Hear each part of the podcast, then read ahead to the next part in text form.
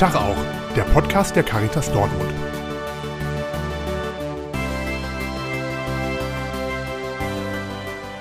Tag auch und herzlich willkommen zu einer neuen Podcast-Folge. Mein Name ist Henning Schreiber.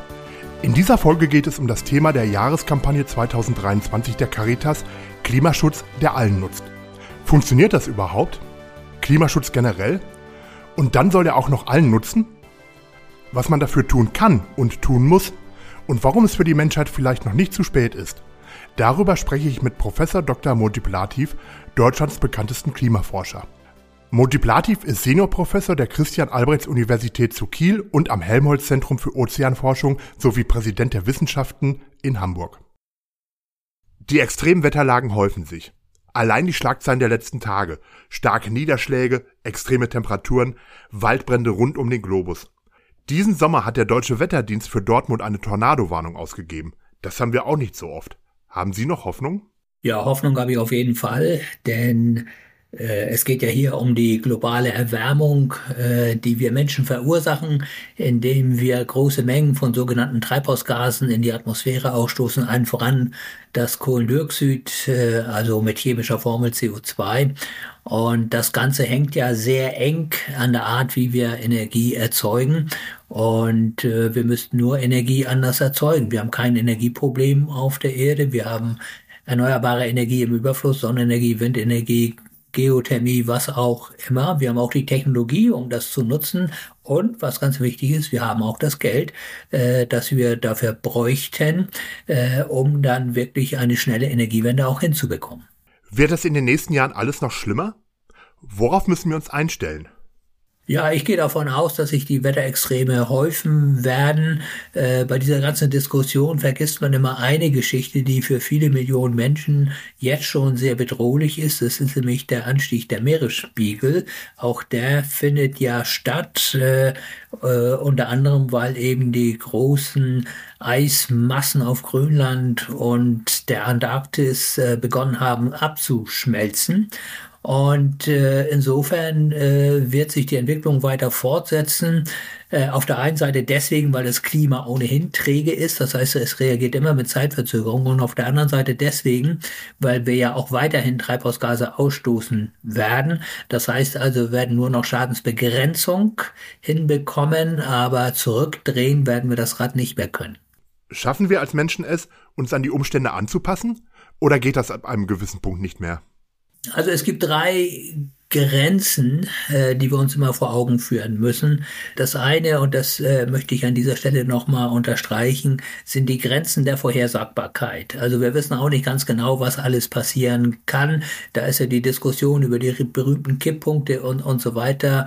Und niemand weiß, äh, ab welcher Erwärmung man vielleicht bestimmte Kipppunkte überschreiten wird. Das heißt also, da gibt es eine gewisse Unsicherheit, was übrigens für mich der beste Grund ist, etwas zu tun gegen die globale Erwärmung, äh, weil äh, das würden wir ja auch in unserem persönlichen Leben äh, so tun. Äh, wenn wir über die Straße gehen, gucken wir nach links und nach rechts äh, und wir gehen nicht einfach über die Straße. Und wenn die Chancen 50-50 sind, dass wir von einem Auto erfasst werden, gehen wir nicht über die Straße. Ne? Insofern äh, bedeutet Unsicherheit jetzt nicht, dass man nichts tun muss. Das ist das eine. Also es gibt Grenzen der Vorhersagbarkeit. Das zweite, was Sie ansprechen, ist eben, dass es Grenzen der, Vorhersa äh, der Anpassungsfähigkeit gibt. Ja, man wird sich nicht an alles anpassen können. Ich glaube, wir erleben es ja gerade in den letzten Jahren immer häufiger, dass man sich auf solche extremen Niederschläge, wie sie beispielsweise noch vor einigen wenigen Wochen in Österreich gefallen sind, in Slowenien, da kann man sich nicht mehr anpassen. Ja, da, dem ist man mehr oder weniger hilflos ausgeliefert. Also es gibt auch Grenzen der Anpassungsfähigkeit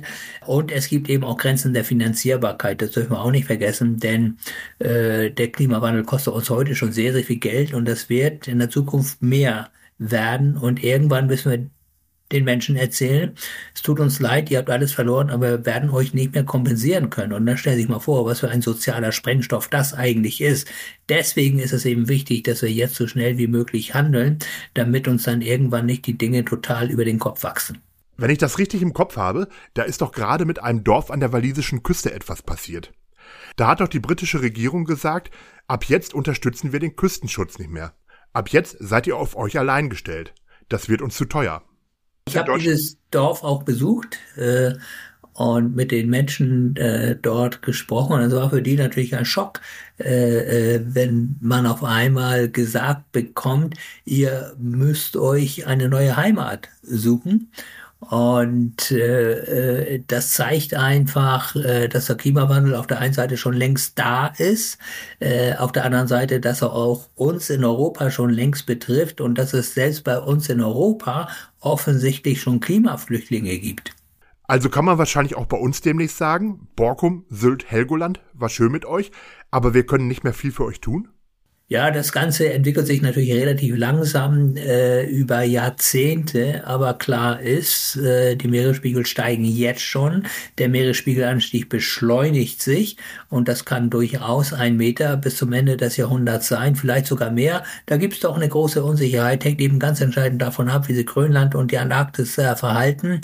Aber das sind so große Unbekannte, da kann man auch nicht so richtig reinblicken in diese dicken Eismassen. Deswegen wissen wir nicht genau, in welchem Zustand die sich eigentlich befinden. Man kann also nicht genau sagen, wie schnell es passiert, aber es ist klar, dass es passiert. Genau, es ist klar, dass es passiert. Äh, es passiert ja schon seit vielen Jahren, seit Jahrzehnten. Es beschleunigt sich, das sehen wir eben auch. Heutzutage kann man ja den Meeresspiegelanstieg überall auf der Welt mit Hilfe von Satelliten sehr, sehr genau messen. Das heißt, wir wissen wirklich ganz genau, äh, was passiert. Wir kennen auch die regionalen Unterschiede. Der Meeresspiegel steigt nicht überall gleich, so es gibt da Unterschiede. Und äh, insofern sehen wir eben, dass an unseren Küsten äh, der Meeresspiegel im Moment so mit einer Rate von so drei, vier Millimeter pro Jahr steigt. Aber wie gesagt, gesagt, äh, das wird sich beschleunigen, äh, sodass wir schon damit rechnen können, äh, dass der Meeresspiegel etwa um einen Meter bis Ende des Jahrhunderts angestiegen sein wird. Sie haben ja gerade eingangs selbst gesagt, dass wir eigentlich alles zur Verfügung haben. Wir haben die Technologie, wir haben die finanziellen Mittel, also noch haben wir die. Wir haben eigentlich alle Mittel, um dem Klimawandel etwas entgegenzusetzen. Trotzdem hat der Klimarat der Bundesregierung erst kürzlich ein schlechtes Zeugnis ausgestellt. Was läuft da schief? Ja, also mehrere Dinge laufen schief. Auf der einen Seite ist unser politisches System eben daraus, äh, darauf ausgelegt, kurzfristig zu denken. Also es sind immer irgendwelche Wahlen. Da entweder sind es Landtagswahlen oder die nächste Bundestagswahl. Das heißt, Politik denkt in Amtsperioden oder in Wahlperioden. Das ist natürlich Gift, wenn es um ein langfristiges Thema geht äh, wie den Klimawandel. Dann äh, haben wir die Frage der Akzeptanz der Bevölkerung. Ist die wirklich da oder nicht? Ja, ich glaube, die Menschen wollen schon etwas tun, aber äh, äh, sie müssen irgendwie davon profitieren. Und die Politik versäumt es, äh, den Menschen auch irgendwie zu zeigen, dass sie vom Klimaschutz profitieren können. Ich will das mal konkret machen, an einem Beispiel erklären, an dem sogenannten Klimageld. Ja, die Politik hat versprochen, dass es so etwas wie ein Klimageld geben wird. Das heißt, jeder Bürger, jede Bürgerin bekommt zu Beginn des Jahres ein, ein Sockelbetrag ausbezahlt und dann hat man nachher selber irgendwie in der Hand, äh, ob man am Ende des Jahres was übrig hat oder nicht. Ja, weil CO2 hat einen Preis, der Preis wird steigen. Insofern ist wichtig, dass die Menschen dann auch an anderer Stelle entlastet werden. Das Geld ist ja auch da. Wir haben ja Einnahmen über den CO2-Preis, also das muss ja nicht irgendwie neu kommen, das Geld, äh, sondern äh, das Geld muss nur zweckgebunden eingesetzt werden und nicht einfach im, im, im Säckel des Finanzministers äh, verschwinden. Also Akzeptanz ist, ist möglich, kann man auch äh, schaffen, aber man muss eben auch die entsprechenden Maßnahmen äh, schaffen.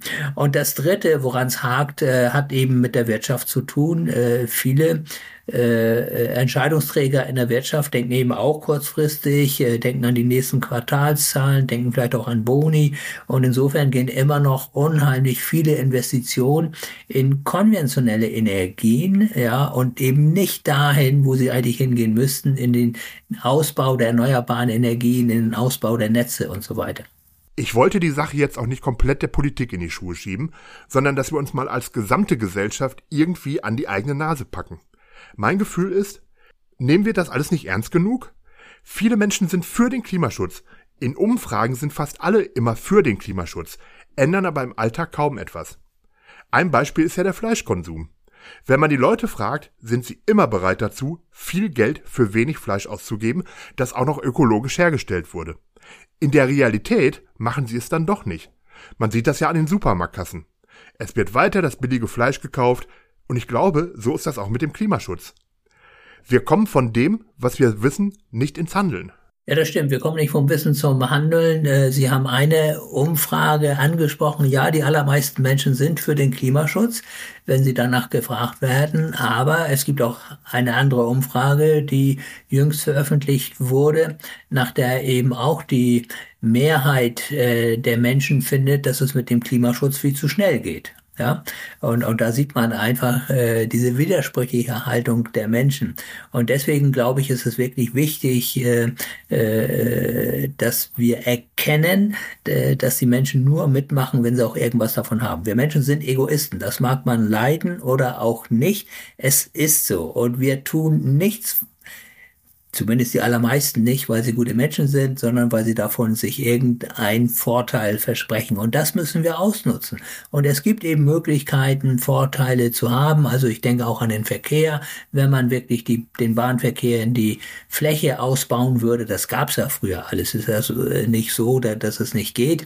Äh, äh, dann würden die äh, Leute natürlich viel lieber aufs Auto verzichten. Dann würden sie auch was vom 49-Euro-Ticket haben. Ich meine, was soll denn jemand auf dem Land sagen? Sagen zum 49-Euro-Ticket, wenn da kein Bus fährt oder nur einmal am Tag. Ja, also das sind die Stellschrauben, an denen wir irgendwie äh, drehen müssen. Und solange das nicht passiert, äh, glaube ich, äh, werden wir so in, in, in, in dieser äh, äh in diesem Nichthandeln äh, verharren. Äh, und, und deswegen ist es eben ganz, ganz wichtig, äh, dass wir erkennen, dass die Menschen auf der einen Seite es wirklich wollen, aber sie müssen dann eben auch äh, äh, sehen, dass sie nicht einseitig belastet werden. Nehmen wir die Elektromobilität. Ich meine, wer kann sich denn heute ein Elektroauto leisten? Die sind ja so teuer, ja, äh, wenn man dann noch die Ladeinfrastruktur sich ansieht, äh, die immer noch irgendwie äh, ziemlich in den Kinderschuhen steckt, ja, äh, warum sollten die Leute jetzt aufs Elektroauto umsteigen, wenn sie nur Nachteile davon haben? Ja, und, und das müssen wir eben umkehren. Im Grunde genommen haben Sie das Thema der Jahreskampagne der Caritas jetzt schon ganz gut zusammengefasst. Klimaschutz, der allen nutzt. Wir müssen also einen Klimaschutz umsetzen, der den Menschen auch zugutekommt. Genau. Also ich sage immer, Klimaschutz muss Spaß bringen. Und äh, man kann tatsächlich äh, das Angenehme mit dem Nützlichen verbinden. Und, und das ist einfach äh, der Trick. Aber ich glaube, ganz wichtig wäre auch in dem Zusammenhang, äh, äh, dass die Politik sich nicht immer nur um sich selbst dreht. Also egal, welche Partei jetzt irgendeinen Vorschlag macht, dann wird der von der anderen Partei gebetsmühlenartig äh, abgelehnt. Und das geht nicht. Ich finde, bei solchen existenziellen Problemen wie dem Klimawandel äh, oder der Energiesicherheit äh, äh, muss man einfach gemeinsam handeln, weil äh, äh, es ist auch ein, ein, ein schreckliches Bild, dass die Politik, egal ob das jetzt die Regierung oder die Opposition ist, schreckliches Bild, äh, dass die Politik im Moment äh, abgibt. Und das kommt natürlich gerade den Demokratiefeinden äh, äh, zu Pass. Das sehen wir am Zulauf äh, für die AfD. Und deswegen denke ich, äh, hat Politik ja eine ganz, ganz große Verantwortung. Und sie hat eine Verantwortung gegenüber dem Land und nicht in allererster Linie eine Verantwortung gegenüber ihrer Partei. Klimaschutz, der allen nutzt. Die Caritas hat diesen Titel auch gewählt, weil der Klimaschutz auch sehr oft zu Lasten der Ärmeren geht. Stimmt das? Es ist immer so, alle Krisen äh, gehen zu Lasten oder hauptsächlich zu Lasten der, der armen Menschen. Wir haben es bei Corona äh, gesehen, äh, wir haben es bei der Finanzkrise gesehen. Es sind immer die armen Menschen, die am allermeisten unter den Krisen leiden, aus unterschiedlichen Gründen. Das sind natürlich finanzielle äh, Gründe, dass man sich bestimmte Dinge gar nicht leisten kann. Also nehmen wir mal die, die globale Erwärmung, nehmen wir mal die Hitzeperioden. Nicht jeder kann sich eine Klimaanlage leisten, ja. Und was wollen sie dann machen, wenn die Temperaturen über 40 Grad, teilweise an die 50 Grad äh, ranreichen, ja? Das zeigt einfach, äh, wie sehr eben äh, diese sozialen Unterschiede auch darüber entscheiden, wie gut man irgendwie mit Veränderungen zurechtkommen kann oder auch nicht. Und, und deswegen ist äh, es hier eben auch eine Frage der Gerechtigkeit, um die es geht. Also Klimawandel, Klimaschutz ist auch eine Frage der Gerechtigkeit äh, zwischen Arm und Reich, äh, aber natürlich auch äh, zwischen Jung und Alt. Ja, denn wir dürfen nicht vergessen, äh, die Generation, die das alles hauptsächlich ausbaden muss, das sind jetzt unsere Kinder, unsere Enkel, ja, während wir machen uns, ich sag's ja mal so platt, wir machen uns einen langen Schuh. Wir haben das Problem im Wesentlichen hervorgebracht, aber äh, wir tun viel zu wenig, äh, um dem Problem irgendwie entgegenzuwirken. Weil ihre Generation und meine Generation die ganz, ganz schlimmen Folgen vermutlich nicht mehr erleben wird. Genau so ist es. Äh, die Strafe folgt eben nicht auf den Fuß, wie man so schön sagt, sondern zeitverzögert. Und äh, deswegen haben wir äh, scheinbar, also die, die heute an den Schalthebeln der Macht sitzen, das Gefühl, das ist ja alles in Ordnung. Aber wie sagt man so schön, das dicke Ende kommt zuletzt, ja, und, und dieses dicke Ende äh, besteht eben in der Zeitverzögerung. Und das hat ja damals der Club of Rome 1972 mit die Grenzen des Wachstums auch schon mal deutlich gemacht, diese Zeitverzögerung. Ja, damals ging es nicht um Klima. Da war das Klimathema noch gar nicht äh, so in der Diskussion wie heute. Aber da ging es insgesamt äh, um die Zerstörung der Lebensgrundlagen und dass viele Dinge eben mit Zeitverzögerung einsetzen. Und das gilt eben insbesondere auch fürs Klima. Als Caritas sind wir ja auch für die sogenannten vulnerablen Gruppen mit zuständig. Kommen da auf uns als Caritas auch ganz neue Aufgaben zu? Ja, ich denke schon. Auf jeden Fall äh, wird die Zahl der Menschen, um die sie sich kümmern müssen, immer größer werden. Und wir sehen es ja auch schon in unserer Gesellschaft in, in Deutschland, äh, dass immer mehr Menschen äh, äh, sich ja kaum noch Lebensmittel in einem Maße leisten können oder in einer Qualität leisten können, wie es eigentlich äh, sein müsste. Und äh, ja, dann müssen sich äh, eben äh, äh, an andere Stellen wenden, an, an wohltätige Stellen, äh, wo dann eben kostenlos äh, Lebensmittel abgegeben werden. Und ich finde, das ist doch ein Armutszeugnis äh, für ein so reiches Land wie Deutschland, dass immer mehr Menschen eigentlich die zum Leben notwendigen Dinge sich eigentlich gar nicht mehr leisten können. Das gilt übrigens auch für die Mieten. Ja, äh, die sind so explodiert und ich frage mich, was ist eigentlich los äh, in unserer Gesellschaft, dass man versucht, alles aus den Menschen herauszupressen, äh, was nur möglich ist, weil sie einfach im Besitz bestimmter Dinge sind, die andere Menschen brauchen, aber nicht haben. Und gerade bei den Mieten finde ich das also schon fast kriminell, muss ich ganz ehrlich sagen, äh, wie sehr man die Menschen äh, wirklich mit diesen Mieten belastet. Äh, und ich kann sagen, weil ich selber vermiete eine Wohnung und äh, ich könnte ein, eine viel größere Miete bekommen, aber ich tue es nicht. Warum denn? Warum soll ich das tun? Also das erschließt sich mir nicht, warum man immer das rausholen muss, was man kriegen kann.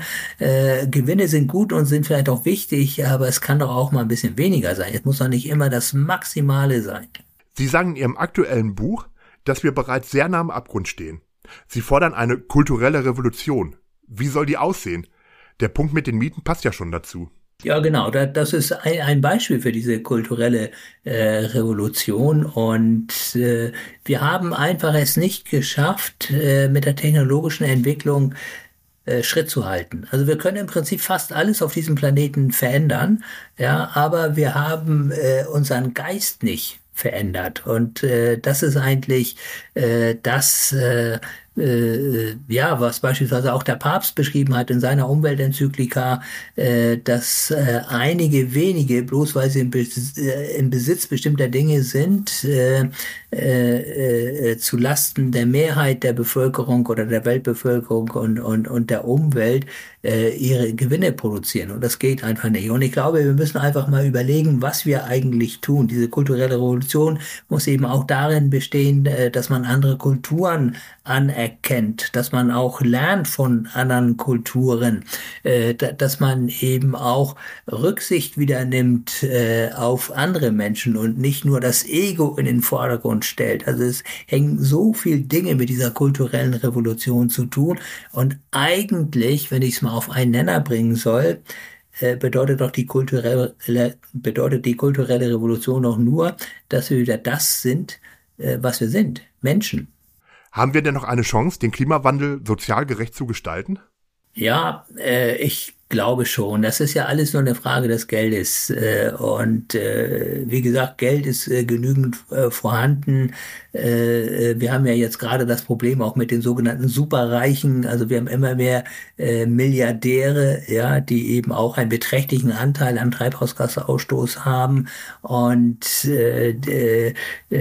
das, die, die, diese, ja, dieses Auseinanderdriften von Arm und Reich, das, das nimmt ja immer weiter dazu. Und das darf nicht sein. Und da ist eben die Politik gefragt, die Rahmenbedingungen so zu setzen, dass das eben nicht immer weitergehen kann und dass man auch hohe Vermögen, große Vermögen auch entsprechend besteuert.